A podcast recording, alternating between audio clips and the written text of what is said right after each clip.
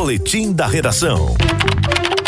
6 horas e 39 minutos, o ano é 2022, mas a gente ainda é obrigado a assistir e acompanhar alguns empresários que se passam para fazer com que trabalhadores sofram péssimas condições para poder exercer a mão de obra. Hoje foi deflagrada uma operação, inclusive na Paraíba, que resgatou trabalhadores em todo o Brasil que estavam trabalhando em condições análogas à escravidão. Roberto Tagino, hoje aqui ao vivo, ao meu lado nos estúdios do Portal Mais PB, é quem tem as informações. É com você, Roberto. Boa noite, Alisson. Boa noite, ouvintes do Hora H. O Alisson, na verdade, a operação ela foi é durante o mês de julho durante o mês de julho. Então essa operação, a operação, a segunda edição da operação Resgate, realizada por seis órgãos como o Ministério Público do Trabalho, retirou condição da condição de trabalho análogo ao de escravo 337 trabalhadores durante o mês de julho no país.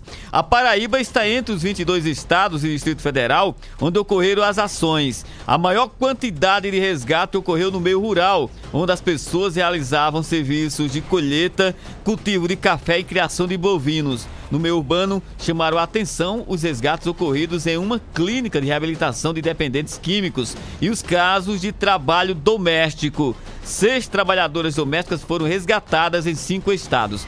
Foram resgatadas ainda cinco crianças e adolescentes e quatro migrantes de nacionalidade paraguaia e venezuelana. Pelo menos 149 dos, do, das pessoas que foram resgatadas na operação foram também vítimas de tráfico de pessoas. Na manhã desta sexta-feira, representantes dos órgãos que participaram da ação na Paraíba irão conceder uma entrevista coletiva onde repassarão dados da operação. A entrevista acontece na sede do Ministério Público do Trabalho, aqui na capital paraibana.